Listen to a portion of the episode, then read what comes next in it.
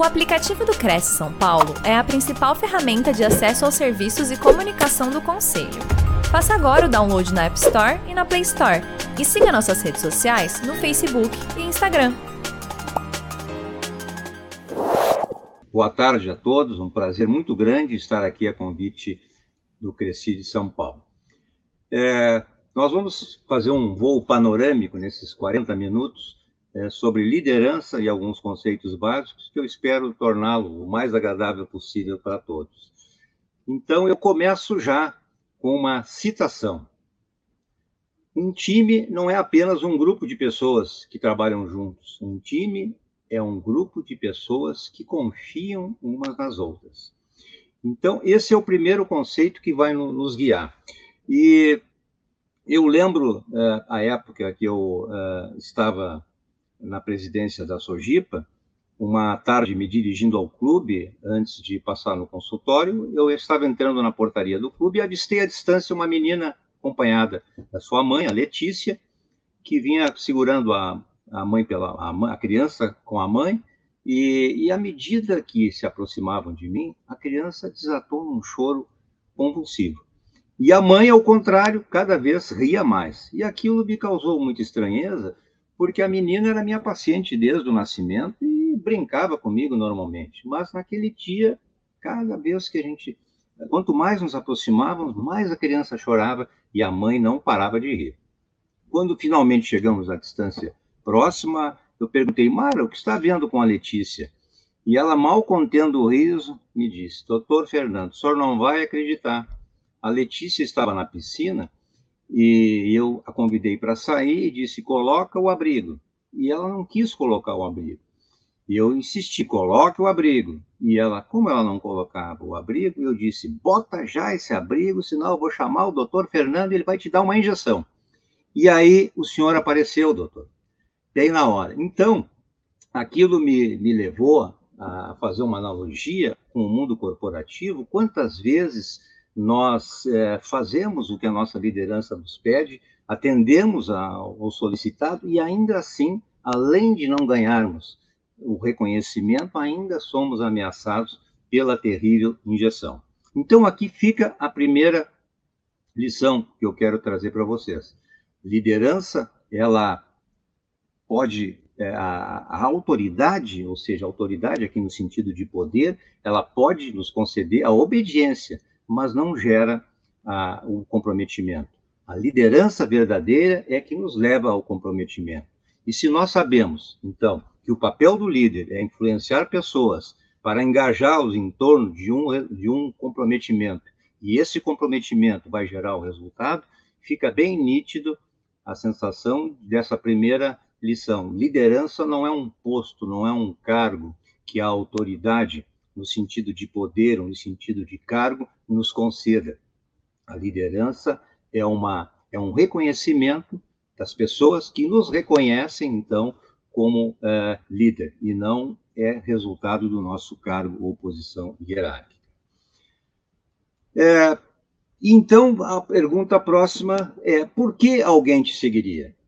Por que a gente segue alguém? Então, seguimos alguém porque acreditamos nessa pessoa mas só acreditamos em quem confiamos. A confiança é fundamental para a credibilidade.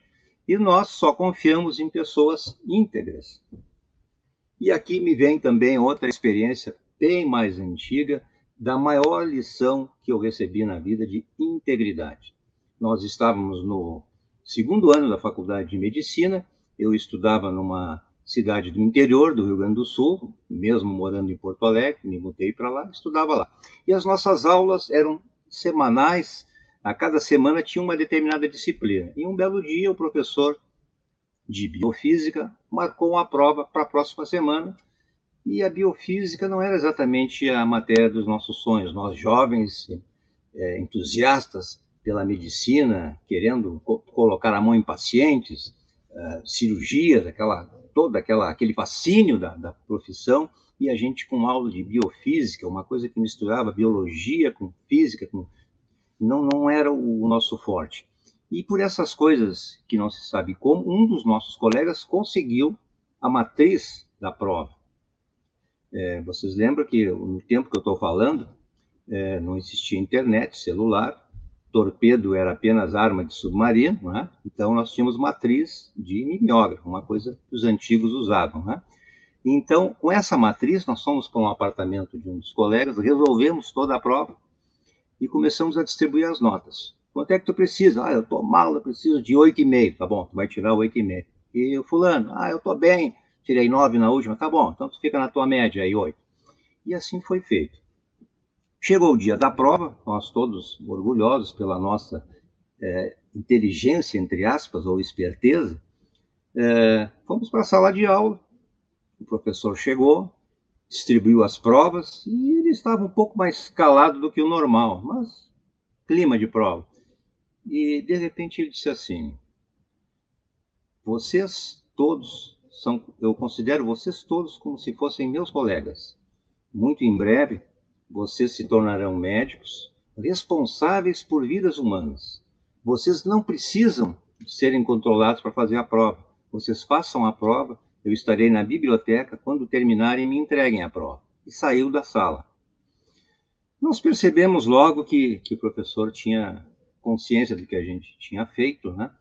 E foi uma reunião rápida, cinco minutos. Nós ficamos apesar de jovens, inexperientes, todos éramos, felizmente, de boa índole, e fomos todos até a biblioteca, pedimos para falar com o professor e dissemos a ele, professor, o senhor nos desculpe, e contamos o ocorrido, né?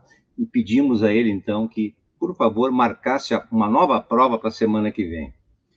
Ele nos encarou, assim, por intermináveis segundos e disse assim, eu não esperava outra atitude dessa turma vocês estão prontos para se transformarem em médicos.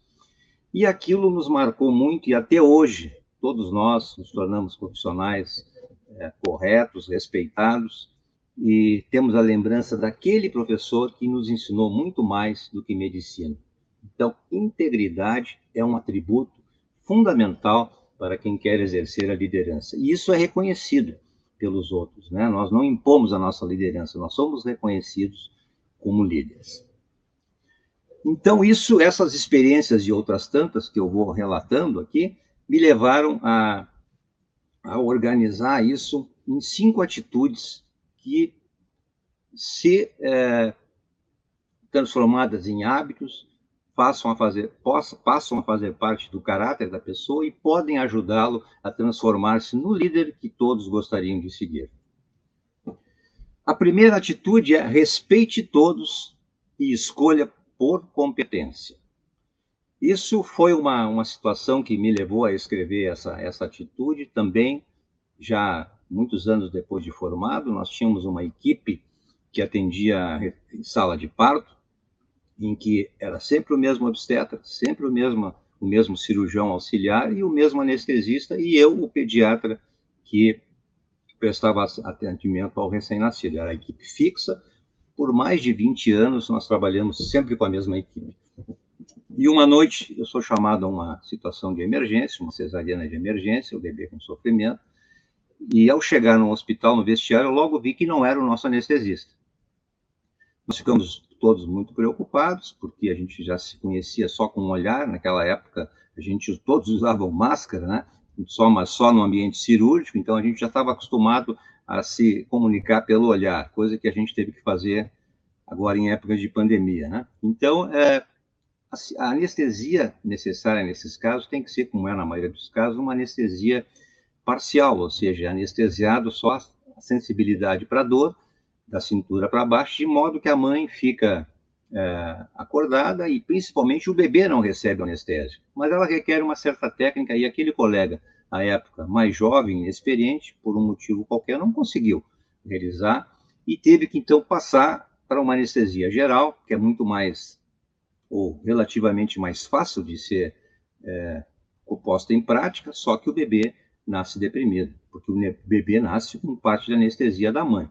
Então, aquele neném nasceu muito deprimido, é, imediatamente eu tirei o pai da sala, foi uma reanimação dificultosa, mais de, de, um minuto, que parece pouco, mas é uma eternidade quando se quer fazer um bebê respirar pela primeira vez. E felizmente tudo correu bem. É, alguns minutos depois o bebê estava rosado, então é, chorando normalmente, foi chamado o pai, e tudo não passou de um susto. Mas aí aquilo me é, fez pensar durante anos naquele episódio, e se fosse o nosso colega já acostumado com a nossa equipe, será que teria acontecido a mesma coisa?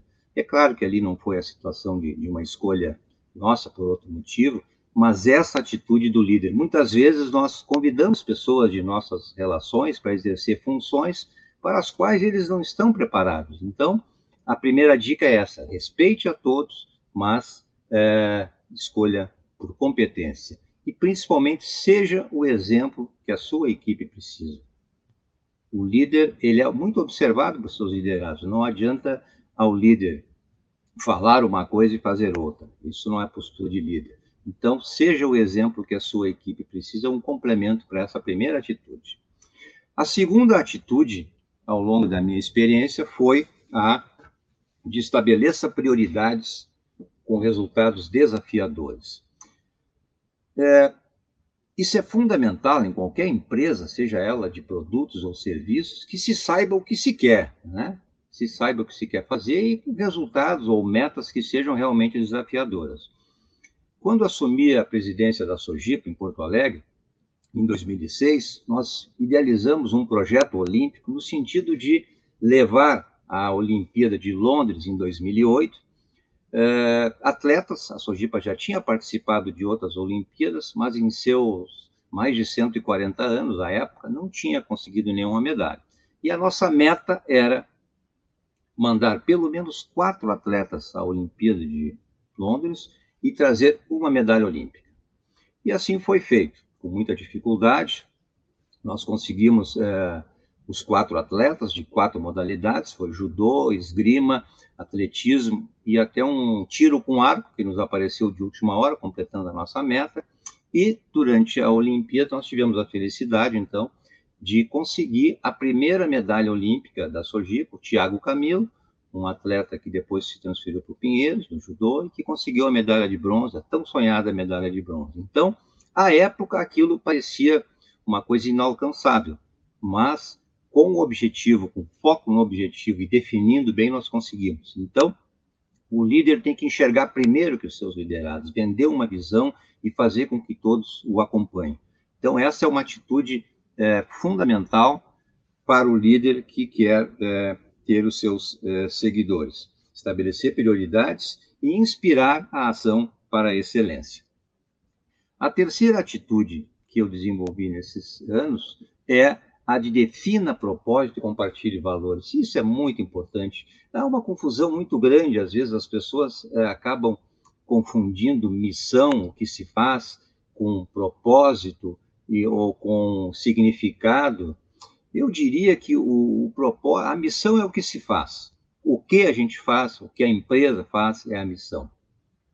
O, o propósito eu vejo a melhor definição que eu encontrei para propósito é a intenção. É por que eu faço aquilo, qual é a minha intenção. Tá? Então, é, ah, mas eu trabalho, eu vendo para ganhar dinheiro. Ganhar dinheiro é uma consequência, não, não é um propósito, não é um, não tem significado isso, é uma consequência de um trabalho bem feito. Então, é, eu lembro que no, na, na época do, do Comitê Brasileiro de Clubes, nós tínhamos que, que fazer essa definição. Então, o Comitê Brasileiro de, de, de, Clubes, ele, através de recursos da loteria, forma atletas olímpicos. Né? Então, a nossa missão é formar atletas olímpicos por meio dos clubes. Isso é o que nós fazemos. Mas a nossa verdadeira intenção, o nosso propósito é inspirar para o esporte e formar campeões. E o termo campeões aqui não é utilizado só como medalhista, mas pessoas que se integrem à sociedade, que sejam íntegras né? e que tenham uma, uma vida é, íntegra. Então, esse é o propósito. Então, o, o, o líder tem que definir um propósito, algo que una todos os seus colaboradores em torno de uma coisa maior. Se o que a gente pode fazer é, não precisa de ajuda de ninguém, possivelmente é um objetivo muito pequeno. Então, tudo que for realmente grandioso tem que ter um líder e um conjunto de pessoas pensando nisso. A quarta é, atitude é conquiste a confiança da sua equipe. Se nós falamos que eu só acredito em quem confio, isso é fundamental.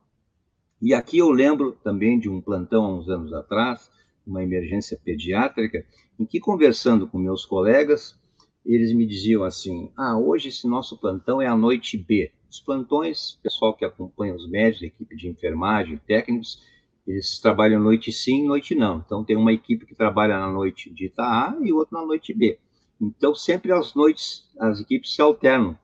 E, e eles essa turma de, de pessoal da noite B é horrível de trabalhar, é um problema.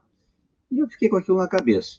Uma certa noite eu estava com a turma B, a famigerada, entre aspas, turma B, e chega uma, na emergência, um pai e uma mãe desesperados com uma criança em plena crise convulsiva. A convulsão ou crise convulsiva é uma coisa, felizmente, raramente fatal, mas é assustadora para um pai, uma mãe, ver o seu filho ou sua filha tendo uma convulsão. É uma coisa realmente muito assustadora. Então, eu coloquei a criança na sala de emergência, retiramos os pais da sala, isso é uma coisa que é, até vale um comentário colateral, muitos pais, muitas pessoas, mas eu quero ficar junto, eu quero ficar.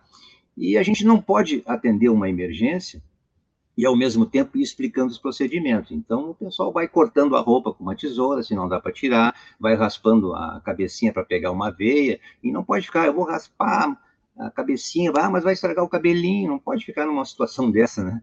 é, a gente tem que ser é, foco, né? Tem que ou tirar a criança da convulsão. Bom, é, feito esse parênteses, a menina que precisava pegar a veia, porque o tratamento para isso é uma, é uma, uma, medicação que tem que ser colocada endovenosa. A menina não conseguia pegar o acesso venoso. Estava nervosa e corria de um lado para o outro.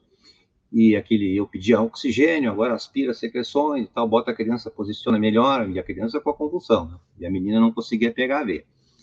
E e eu cheguei bem perto dela, assim, que, que quase como só ela pudesse ouvir, e disse assim: vai com calma, tenta no outro braço que tu vai conseguir. A gente precisa muito dessa veia, vai com calma, vai com calma, pega no outro braço, que eu vi que já estava todo furado aquele braço, tu vai conseguir.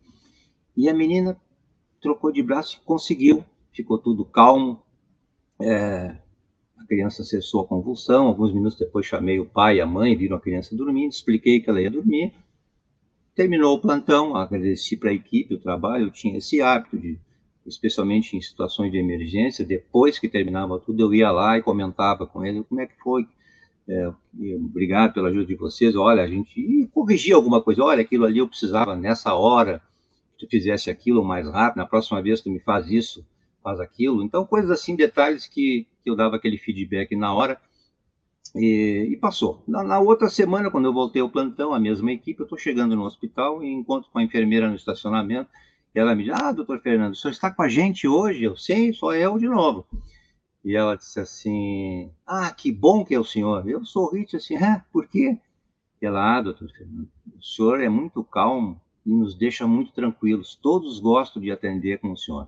E aí eu pensei aquilo, claro, interpretei aquilo como um elogio, né, agradeci, e, e veio então essa minha, uh, esse meu insight. Como é importante a postura do líder frente a seus liderados, especialmente em situações críticas. Se a gente, se o colaborador olha para o seu líder e ele está gritando, esbravejando, é, pedindo coisas é, assim de forma não adequada, ele vai ter o mesmo comportamento ou não vai conseguir cumprir a sua função. Então, naquela noite eu vi que aquela equipe era boa, era uma equipe normal apenas talvez é, dentro de situações de emergência não conseguia manter o, o, o, ritmo como se esperava. Mas foi tudo bem, então a importância do comportamento do líder frente a seus liderados. E a situação 5, compartilhe os resultados com todos os envolvidos. Isso é uma coisa que vale não só para as empresas, aí vem a minha experiência também como médico, até na família. Nós temos o hábito de quando um filho faz alguma coisa não adequada, a gente faz toda uma, uma repreensão, né? o filho mostra a nota de 5 em matemática, o pai tende a dizer, no meu tempo não era assim, né? Vocês já disseram isso para os filhos de vocês? No meu tempo. Essa é a frase que afasta mais. Né? No meu tempo eu não tinha aula particular, eu não tinha internet. E faz aquela conversa toda. Quando é uma coisa boa, né? a menina chega em casa, ó oh, pai, tirei 10 em em inglês, ganhei uma bolsa, o pai, é, tá bom, ótimo, né? Fica, nem, nem desvia os olhos do futebol. Não, tem que fazer a mesma coisa. Que bom que tu tirasse 10, tu ganhasse uma bolsa, tu vai poder viajar, que ótimo, vem cá, dá um abraço, coisas desse tipo, né? Então, ao líder, ele tem que reconhecer os seus, é, compartilhar os resultados com os envolvidos. E eu lembro isso também, como eu, eu vi a importância do reconhecimento, isso foi mais recente, há três anos atrás, eu estava no hospital no interior, aqui na metade do caminho entre a Serra Gaúcha e Porto Alegre, um hospital de pequeno porte, num domingo de manhã, e fui até ah, o saguão do hospital para tomar um café na máquina. Quando eu estou na máquina, eu ouço uma voz, o senhor é o doutor Fernando? Eu me virei, né, já pensando assim, o que, que será, né? Disse, sou eu. Aí a mãe, com uma criança de três anos, mais ou menos, disse, o senhor não lembra do Cauã? E eu sorri e disse, olha, a gente atende tanta gente, não lembro. O Cauã é aquele menino que o senhor transferiu para UTI pediátrica lá de Porto Alegre há três meses atrás. Aí eu lembrei do caso. A gente às vezes esquece os nomes, mas o caso não esquece. Uma, um menino com uma pneumonia muito grave e que foi transferido para UTI. Eu não tinha tido mais notícias. Como eu fazia plantão ali uma vez por mês, aos domingos só, eu não tinha tido mais notícias. E ela disse: Pois é, doutor Fernando, o Cauã ficou um mês na UTI, mas está aqui e a, a, médica que o atendeu lá disse que se ele demorasse mais uma hora não teria resistido. E, e eu tenho vindo aqui, ao terceiro domingo que eu venho aqui para lhe encontrar, para lhe mostrar o Cauã, como ele ficou bem. E aquilo eram 10 horas da manhã, me encheu assim, é, me aqueceu né, a alma e o coração, e eu fiquei, aquele plantão passou leve, eu pensei depois, né, muito tempo, como é bom quando a gente recebe o reconhecimento. Isso não tem valor, pecuniário que pague isso. Né? Então, o líder tem que ter essa sensibilidade de compartilhar os resultados com os seus é, envolvidos. Então, essas cinco atitudes que eu reuni nesse livro são descritas aqui de forma sucinta, né? Só para ilustrar aqui, vou passar. E a lição do martelo, que eu chamo. Se a gente dá um martelo para uma criança, ela sai batendo em tudo que é que é oportunidade, em tudo que é local, né? E se eu tivesse que deixar um mantra para o líder, que ele fosse batendo que nem um martelo em tudo que era lugar, eu diria isso. Sempre faça o que diz que vai dizer. O que diz que vai fazer, melhor. Sempre faça o que diz que vai fazer. Se você diz, eu passo lá para tomar um cafezinho, passe lá e tome o um cafezinho. Eu vou entregar esse relatório amanhã de manhã, entregue o relatório amanhã de manhã. Isso garante a sua credibilidade, porque esse líder já vai ficar conhecido. Olha, se ele disse que vai chegar às três horas e que a reunião é de uma hora, vai ser de uma hora. Então, isso é o que confere a credibilidade, uma das tantas coisas que confere a credibilidade ao líder. É, em qualquer empresa, em qualquer organização, basicamente ela é composta por pessoas e processos. Eu queria passar ainda alguns, é, nesses minutinhos, alguns conceitos que eu julgo importantes para complementar essas informações. Então, sobre as pessoas. Eu construí essa matriz querer é poder numa tentativa de a gente fazer uma autoanálise ou uma análise de outras pessoas é, de forma mais simples. Então vocês imaginem aqui essa essa esse, esse gráfico em que nós temos aqui na na linha horizontal, então na linha horizontal, é, à medida que nós nos deslocamos da esquerda para a direita, nos quadrantes, então, do lado direito, nós temos o poder. Aqui, poder no sentido de capacidade, de habilidade. Né? Então, as habilidades. A pessoa pode, tem habilidades. Então, o lado, todo o lado direito do gráfico. O lado esquerdo, consequentemente, né, é não pode, não tem habilidade. Já nos, nos quadrantes superiores e inferiores, nós temos nos quadrantes superiores quer, ou seja, ele tem a atitude, a vontade, a motivação, pode fazer, a pessoa é, quer fazer. E nos quadrantes inferiores, não quer. Então, vamos analisar agora cada um dos quadrantes para ver isso na prática. O quadrante superior esquerdo, que vocês estão vendo aí, ele, a intersecção é quer, mas não pode. O que, que se faz quando a pessoa quer, mas não pode? Ou seja, está motivado, mas não está habilitado. Aliás, esse é o cara mais perigoso numa instituição. É um camarada, é um, é um incompetente altamente motivado, é perigoso. O que, que se faz nessa situação? Treinamento. quer, mas não pode. Vamos é, trabalhar, então, o treinamento. O outro quadrante, vamos dizer, então, o quadrante inferior direito, não quer. Tem, a, tem capacidade, pode, mas não quer. O que fazemos com esse é, colaborador? A motivação. Temos que motivá-lo. O terceiro quadrante, então, é o melhor dos dois mundos, né? É aquele que tem habilidade, pode fazer e quer fazer, está motivado. Esse é um verdadeiro talento, né? E é um, é um, um, é um verdadeiro unicórnio, né? Esse deve ser preservado a qualquer preço. E o quadrante inferior esquerdo não quer e não pode. Bom, aí é difícil, né? Esse eu diria, vou colocar uma palavra assim de mais é, light, de recolocação, mas na verdade é, na maioria das vezes é um caso que é perdido, né? Mas o que é importante, então, nesse é, quadrante, nessa matriz que eu desenvolvi de querer e poder, é que isso não é uma coisa fixa, ou seja, você não é do quadrante superior direito ou do quadrante inferior esquerdo. Você está em algum momento nesse quadrante. Então não significa, não há um determinismo. Ah, então eu sou assim, não adianta mais. Não. A gente pode, em alguma situação, então, eu convido vocês a fazerem uma reflexão em que quadrante eu me encaixaria nesse momento e se eu posso melhorar ou não. Pensem e vejam que quadrante você está e o que é preciso fazer para cada um. Acho que isso serve tanto para uma autoavaliação como para uma avaliação de nossos colaboradores. Sobre processos também, eu gostaria de deixar alguns conceitos para vocês, porque afinal de contas, é, eu imagino que eu esteja falando aqui para a grande maioria de, de, corretores, de pessoas que trabalham com, com imóveis, né? E, e, na verdade, o que vocês vendem, né? Vocês não vendem casas, apartamentos, eu acho que vocês realizam sonhos, né? Quem não sonha ter a sua casa, né? É, dentro do, do todo o conforto, né? Então, essas dimensões da qualidade que eu coloquei aqui são a visão do cliente, tá? Então, eu coloquei esse gráfico aqui, que vocês vejam. O gráfico é, horizontal, então, da esquerda para a direita, quanto mais eu avançar da esquerda para a direita, mais atributos eu dou para esse produto ou esse é, serviço. E, e o gráfico vertical, à medida que eu, que eu avanço de baixo para cima, eu aumento a satisfação do meu cliente. Então, vamos ver quais são essas dimensões. Na prática, fica mais é, fácil de ver isso.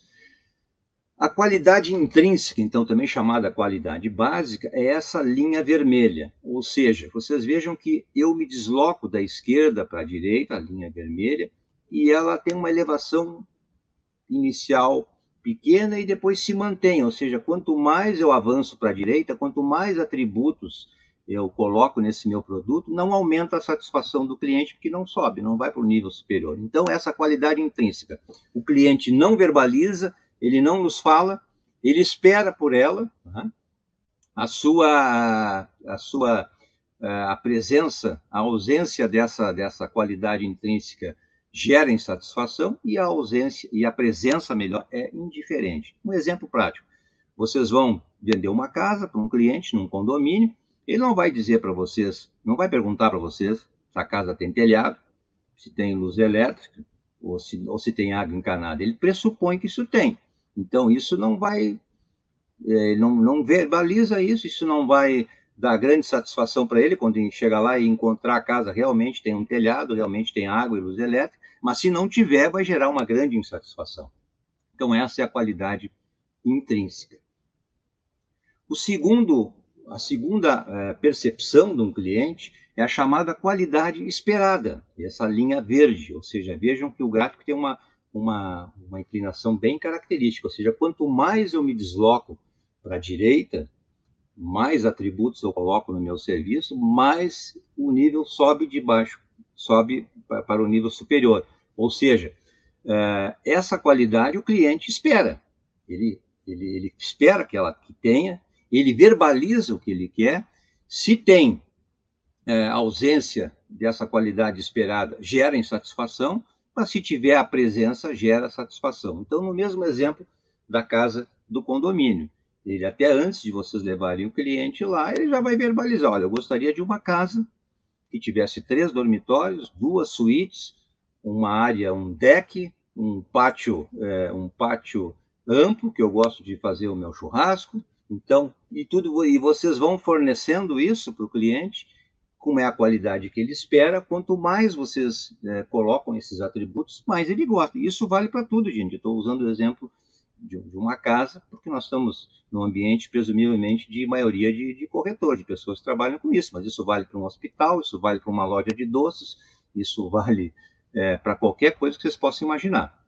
Então, a qualidade esperada, quanto mais eu forneço atributos, mais é, satisfação eu forneço para o meu cliente. E a chamada qualidade atrativa, essa o cliente é, não fala, ele não, não, verbaliza que ele quer, ele não espera por ela. Né? Se não tiver a ausência dessa qualidade atrativa, não gera, é indiferente. Agora, se vocês colocarem essa qualidade é, atrativa, vocês atingem o encantamento. Então, vejam ali o gráfico amarelo, é, o mínimo deslocamento da esquerda para a direita já eleva substancialmente o nível de satisfação do cliente. E nesse caso, então, da casa, que a qualidade intrínseca, o cliente não perguntou se tinha telhado, água ou luz, ele esperava que tivesse três suítes ou duas suítes e, e um pátio com um deck, coisas assim, e aí vocês dizem, e essa casa aqui, você ainda tem aqui uma assinatura de TV a cabo por cinco anos e tem aqui instalada no pátio uma, uma banheira de hidromassagem, e aí ele se encanta, oh, mas então essa casa, pelo tudo incluído pelo mesmo valor. E tem ainda um título patrimonial do clube que tem aqui ao lado, comprando essa casa, ganha um título do clube aqui ao lado. Então vejam ah, como o cliente vê e como a gente pode trabalhar com isso. Então, essas, esses atributos todos é a maneira como o cliente vê a, a, nossa qualidade. O único probleminha, entre aspas, que tem a qualidade atrativa é que, com o tempo, ela pode se tornar esperada, né? O cliente que comprou essa casa ficou maravilhado, no outro ano ele procura o mesmo corretor e olha, agora eu queria comprar uma casa na Serra Gaúcha lá, mas eu quero ver se me consegue uma que nem aquela, que venha com piscina, com hidromassagem, com título do clube, então ela vira esperada e aí a complicação fica maior. Mas eu achei interessante trazer para vocês esses conceitos também, que tudo tem a ver com a, com a liderança.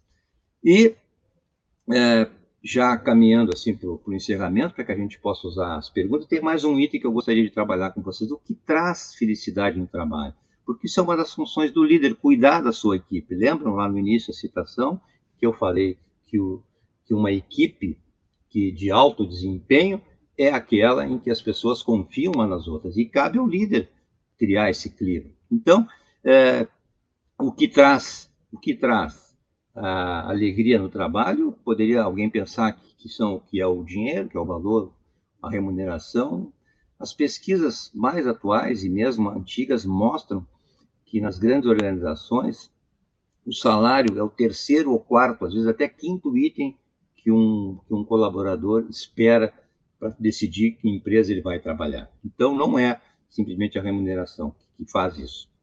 O que gera, então, esse, esse, eh, essa satisfação no trabalho é a, a inspiração para a excelência, tá? a inspiração para a excelência, essa é, a, no sentido de que é, eu acordo de manhã, eu vou para minha empresa, eu sei que lá eu vou ser é, cobrado, eu vou ser é, cobrado, mas que eu tenho um ambiente em que eu posso dar o meu melhor. Eu sou reconhecido a minha qualidade do trabalho. Então, é isso. O segundo item, é, me coloca, acho que eu passei aqui, coloca ali para mim, por favor, aqui um pouquinho maior, isso que, que ficou pequeno, eu quero dizer exatamente como está ali.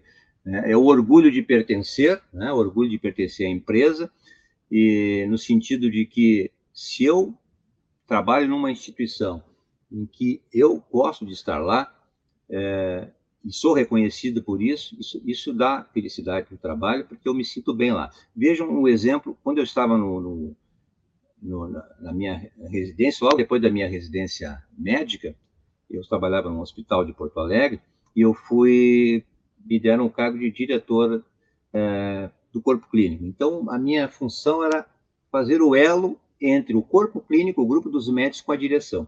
E aquilo me causou um certo problema no início, porque É, os meus colegas que, que antes me tratavam normalmente, digamos assim, começaram a ver que eu defendia interesses da instituição e dizia, ah, o Fernando agora é deles lá, não é mais nosso aqui, né? Agora ele está lá na direção. E eu dizia, não, pessoal, não é assim. Eu quero que essa instituição seja a melhor possível, porque o dia que me perguntarem onde é que você trabalha, onde é que tu trabalha? Eu vou dizer, eu trabalho naquele hospital X. E ele vai dizer assim, ah, aquele que é o melhor, eu disse, esse mesmo, é lá que eu trabalho. Então, o reconhecimento é muito importante, e essa, esse orgulho de pertencimento é uma das coisas que o líder tem que estimular. E o propósito, né? Uh, o propósito é fundamental, né? A sensação de, de um propósito. Aquilo que eu falei, a intenção do trabalho, eu saber que eu trabalho numa coisa maior. Uh, e isso é muito importante. Uh, eu lembro que é, um comunicador de Porto Alegre, certa vez, disse assim: O que, que você diz para o seu filho quando vai trabalhar? e a criança reclama. Então ele disse que normalmente as pessoas dizem: é, o papai vai sair para o trabalho porque ele precisa ganhar dinheiro para te comprar as coisas para casa, para comprar o brinquedinho, e que não deveria ser assim. Que a gente deveria pegar um exemplo, adaptar aqui para um corretor de imóveis. Né? Ah, pai, vai trabalhar no sábado hoje, pai? Sim, o pai vai trabalhar, o papai sabe fazer uma coisa que só eu sei fazer desse jeito. E eu fazendo isso, eu vou transformar um sonho de uma pessoa numa realidade, a pessoa vai ter uma casa bonita, que nem a nossa, e eu vou lá fazer isso, ajudar essas pessoas. Então, o que, que essa criança vai ver? Vai ver que tem uma coisa maior envolvida, um propósito, um sentido de propósito. Principalmente, essa criança vai ver que os valores principais não é o dinheiro, não é o salário, o dinheiro. Ele vai focar em coisas maiores. Pô, meu pai, quando saía para trabalhar, dizia que ia realizar sonhos de pessoas, né? e não simplesmente ir lá ganhar dinheiro para comprar coisinhas. Então, essa, esse, esse essa sentido de um propósito é muito importante e cada vez mais hoje está sendo valorizado isso no meio corporativo. Levando então para o nosso final, para a conclusão, eu diria para vocês que ao escolherem é, incorporar essas atitudes né, no seu projeto de liderança, vocês estarão é, com suas ações, inspirando outras pessoas a sonhar mais, a fazer mais, e vão ajudá-lo, essas pessoas, a transformar-se em pessoas melhores, porque vocês também serão pessoas melhores. E você será, então, um líder é, que todos gostariam de seguir. É, eu fico à disposição, agradeço muito a oportunidade, fico à disposição para algumas perguntas. Foi assim, bem. É, é, procurei usar o máximo tempo, porque eu acho mais importante vocês é, perguntarem, é, porque essa troca de, de, de, experiência talvez seja mais útil do que simples conteúdo. Muito obrigado pela oportunidade, estou à disposição de vocês.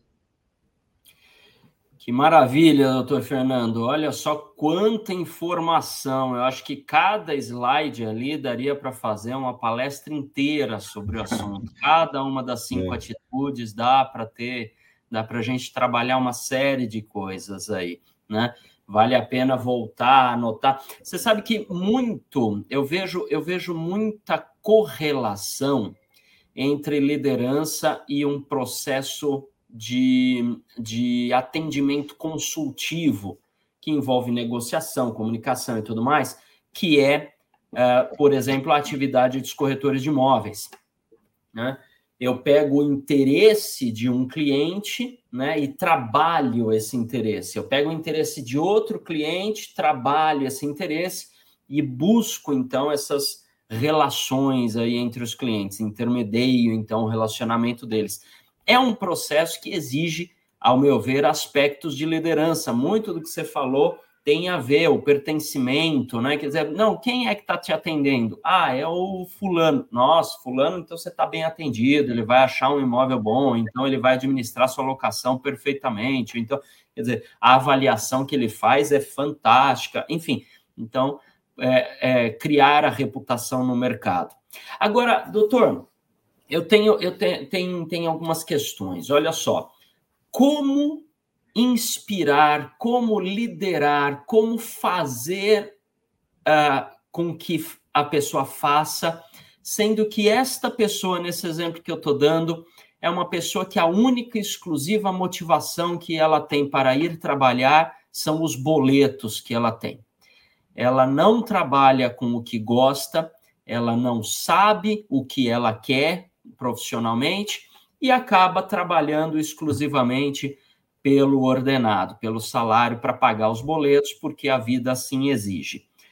Como liderar? Como lidar com uma pessoa nesse aspecto, nessa situação? Eu, eu acho que essa situação, claro, especialmente quando o dinheiro é muito importante quando ele faz falta, mas se sabe que quando ele não mais, mais faz falta, passa a ser secundário. Então, uh, eu diria que ao líder, ele tem que fazer enxergar, que, que o seu colaborador enxergue o que ele não está vendo, uh, no sentido do seu propósito, o que, que ele está fazendo ali, por que ele está ali. É, porque a gente, ao analisar as tarefas, eu vou dar um exemplo exatamente do, do Comitê Brasileiro de Clubes. A gente distribui recursos. Aquilo envolve prestação de contas. Eu entrava numa, na sala do, do nosso time de colaboradores, eles estavam só comprando passagem, revendo, é, fazendo checagem de embarque. É, um trabalho extenuante, prestação de contas, juntando passagem, comprovante de estadia, fazendo competições. E, e um, um, dia, logo no início que eu entrei, eu vi aquele pessoal acabunhado lá, todos assim, de, de segundo, terceiro escalão, trabalhando ali, assim, bem o típico esse descrito, né? O, o mata-boleto, né? Ele tinha que matar os boletos, porque cada vez sobrava mais mesmo no, no fim do salário, né? E, e aí eu, eu, um dia eu parei com eles, fiquei observando assim, tu sabe o que tu está fazendo aí? Ah, doutor, estou fazendo prestação de contas aqui, tem que fechar esse relatório aqui. Não, tu não está fazendo isso. Deixa eu te contar o que aconteceu comigo, então. Eu estava no aeroporto, indo de Porto Alegre, para Campinas, e me desembarcando em Campinas, eu achei, encontrei uma delegação de meninos do, de um clube que estava em passagem por ali, que estava indo de Porto Alegre para Brasília para disputar um campeonato, meninos 13 a 14 anos, um campeonato de basquete. E, e eles, eu reconheci a camisa do, do, do, programa de formação do CBC e me identifiquei. E o treinador, olha pessoal, esse aqui esse senhor aqui é do, do CBC, que nos financia aqui. Eles me cercaram, ah, os meninos, né? ah, que bom, tio. Ah, tio, eu vou andar de avião e vou tomar café de hotel e vou jogar lá em Brasília.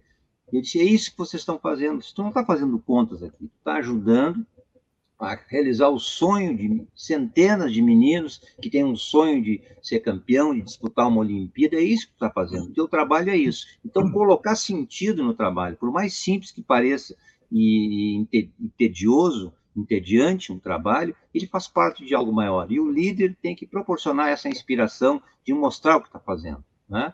Eu sempre lembro também da, da célebre é, episódio de, de Kennedy visitando a NASA em plena corrida com os russos para chegar à Lua, e ele perguntou a um, a um funcionário que estava lá com uma vassoura num cantinho varrendo, o que, que senhor está fazendo aí? E ele respondeu, estou ajudando a colocar um homem na Lua. Então é isso o papel do líder, em suma. Fantástico. Você que nos acompanha, quer mais informações, quer entrar em contato com o Dr. Fernando, pegar mais dicas, enfim, então uh, manda um oi lá no WhatsApp dele, né? É uma pessoa extremamente ocupada, obviamente, vai levar aí um tempo para ele responder, mas ele responde, tá? Vai, o, o tempo pode ser de um dia para o outro, né? Ou pode ser até no mesmo dia, mas manda um oi lá no WhatsApp dele. É, é Rio Grande do Sul, hein? Então é 51 99969 5653. Olha que fácil. É 51 99969 5653. Tá? E o doutor Fernando vai ter uma série de dicas aí e informações que pode compartilhar contigo. Você tem uma imobiliária, você quer uh, mais dicas para que os seus uh, gerentes, diretores, enfim, lidem melhor com os seus colaboradores, né? Uh, então, entre em contato com o doutor Fernando e verifica como é que, que isso pode ser feito. Ele vai estar à disposição aí para dar essas dicas. Doutor, fantástico, hein? A, a, a, a, tua palestra aqui, a tua, o conteúdo. As pessoas aqui agradecendo, dando boa noite, falando né, uh, líder é, é, a luz, né? Enfim, é, né? Deve ser seguido e tal. Agora, mais uma, uma questão aqui, a gente está com um tempo aqui. Quando a gente, quando o líder uh, abre os olhos dos seus colaboradores no sentido de enxergar o propósito, corre-se o risco deste colaborador enxergar um propósito maior em sua própria vida e perceber que o local onde ele está atuando não responde no potencial que ele quer, ao propósito. E nesse sentido, é, corre-se o risco de perder esse talento. Ele pode falar: olha, eu descobri que o que eu quero fazer na vida é tal coisa e aqui não é exatamente o que eu quero. E não é o tipo da situação negociável não é que uma empresa poderia falar, não, tudo bem, então eu te dou um aumento de tantos por cento e tal. Não, mas não, não é isso, estamos falando de propósito. Como que a gente pode. É, esse é um risco real é imaginação minha? Se é, é contornável, se é contornável, como a gente pode contornar isso? Ou se este risco é apenas uma situação que acontece né, e que a gente tem que lidar com ela. Como que é isso?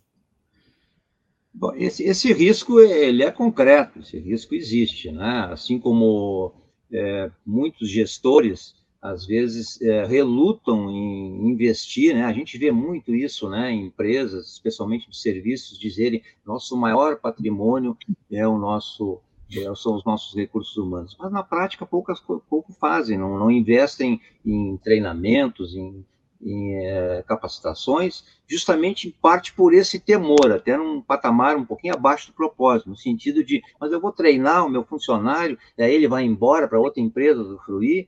Olha, gente, se o custo de um funcionário mal treinado é muito maior do que o custo de um funcionário eventualmente não se conseguir reter um talento. Mas em relação a esse risco, eu diria que isso, isso é inevitável e, e faz parte do papel do líder é, de promover o desenvolvimento do seu, é, do seu liderado, mesmo que ocorra esse risco, porque outra coisa, já aconteceu isso também conosco na nossa organização, às vezes nós, nossos funcionários, especialmente de segundo escalão, eles se é, eles se desenvolvem de tal forma que recebem convites que a gente não tem como reter. E no fim, aquele funcionário, se vai para uma área afim, ou para um clube, ou para outro lugar, ele acaba até abrindo novos caminhos para a instituição. Então, isso não deve ser uma razão para o líder sonegar as informações. E eu acho que é, estamos falando de liderança à base de credibilidade, de confiança. E até isso deve ser estimulado. Se ele vai progredir, por que não? Eu não vejo isso como problema, porque se ele tiver a certeza de que as pessoas ao seu redor, os seus líderes, cuidam bem dele, ele vai relutar muito, mesmo que ele precise do dinheiro, ele vai relutar muito em sair de uma instituição simplesmente por um é, salário melhor. É, eu sempre cito muito o, o autor eh, Simon Sinek, que ele diz que é, o patrão, o chefe tradicional, baseado no poder e no controle, na autoridade, ele é, ele tem a tendência de sacrificar as pessoas para obter os números que ele precisa para a sua instituição. O líder verdadeiramente que todos gostariam de seguir, às vezes, eventualmente, ele pode pensar em sacrificar os números para salvar as pessoas, porque o líder, ele não é o, o chefe é, da, ele não é o responsável só pelos resultados, ele é o responsável pelas pessoas que geram os resultados é um pouquinho diferente. Então, eu diria que esse risco é muito. É, é, não é tão significativo, e quanto mais o funcionário se sentir valorizado e estiver engajado, muito mais dificilmente alguém vai tirá-lo de lá. Agora, se realmente não tem nada a ver com o seu propósito, e mais do que propósito, eu diria com os princípios, os valores né, que aquela instituição prega, se aquilo não está alinhado, valores e propósitos, colaborador, empresa, chefe, ele vai sair, né? A máxima aquelas pessoas, na grande maioria das vezes, se demitem do seu chefe, não da empresa. Então, é, eu acho que esse risco é irrisório, considerando uma liderança verdadeiramente eficaz. E vale a pena ser corrido esse risco. Maravilha, mesmo porque estamos falando de ampliar a credibilidade, né? Como você é, falou. Exatamente. Então, é, é, é a, a, honra também que está em jogo aqui. Claro. Né? se a gente, se, se uma pessoa deseja ser seguida enquanto um líder, ela deve ser o exemplo, então, do desenvolvimento humano, né? Então, investir é. nisso. Assim como a gente coloca um óleo numa máquina para ela funcionar melhor, a gente também tem que dar propósitos e auxiliar a nossa equipe humana para que funcione cada vez melhor, né? Maravilha! Doutor Fernando, show de bola, quantas informações maravilhosas. Já vou deixar aqui um convite para vê-lo novamente aqui numa outra live, numa outra apresentação, trazendo um pouco mais da sua vivência, sua bagagem experiencial aí riquíssima, né, nessa vasta vida de empreendimentos aí, empreendeu nos clubes, nos hospitais, e aí vai. Show, muito bacana. Olha só, para você que nos acompanha, pegou esse vídeo aqui no nosso acervo ou está aí acompanhando ao vivo, se quiser então mais informações a respeito de liderança, entre em contato com o Dr. Fernando no WhatsApp 55 999695653. Você que está ao vivo, fica aqui o recado também. Amanhã às 20 horas, amanhã, quinta-feira, dia 24 de março, às 20 horas, doutor Júlio de la Mora vai estar é, ministrando aqui uh, uh, uma live com o tema Garanta sua comissão de corretagem. É, vai falar uma série de atitudes que a gente pode ter, documentos e tudo mais, para garantir aí o recebimento dos nossos honorários enquanto corretores de imóveis. Então não perca. Se você está assistindo essa apresentação aqui não ao vivo, pegou o nosso acervo, depois busca lá no canal o tema Garanta sua comissão de corretagem. Uh, Doutor Fernando, Quero deixar aqui os nossos mais profundos agradecimentos em nome de toda a diretoria do Cresce, na figura do presidente, senhor José Augusto Viana Neto, quero estender os agradecimentos pela sua disponibilidade, o seu despojamento em compartilhar, isso é muito bacana, tem tudo a ver com o tema que você abordou aqui, né? Compartilhar conhecimento é uma coisa que quando a gente concede, a gente não fica sem, né? Diferente de um objeto, aliás, a gente multiplica. Então, muito obrigado por esse despojamento de estar aqui conosco, compartilhando. Você que nos acompanha aqui, você que está assistindo essa, esse vídeo, Parabéns por ter tomado a decisão de assistir esse vídeo, porque você está buscando melhorias e sempre que a gente busca melhoria, a gente quer ser um profissional mais bem preparado e, com isso, melhor atender os nossos clientes, deixando o mercado muito melhor para todos, né? Todos os agentes do mercado. Doutor Fernando, eu vou ficando por aqui, deixando meu forte abraço para ti, para quem nos acompanha e para que a gente possa encerrar então essa nossa live de hoje. Eu vou pedir para o senhor deixar a sua mensagem final para quem nos acompanha. É, muito obrigado. Primeiramente, eu quero dizer que esse meu celular, não esqueçam, esse é um WhatsApp celular de pediatra. E pediatra tem que estar sempre no ar, né? Então a gente está acostumado a atender logo. E como alternativa, deixo também o meu Instagram, palestrante, Fernando Cruz Palestrante. Vocês têm vários comentários lá.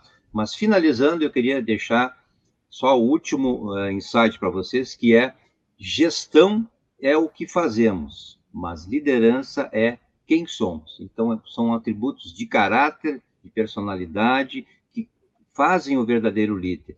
O resto são atributos técnicos que são necessários, mas o importante é isso liderança é quem somos. Sendo assim, você sendo quem você é, com integridade, com credibilidade, você será o líder que todos gostariam de, de seguir. Boa noite e muito obrigado.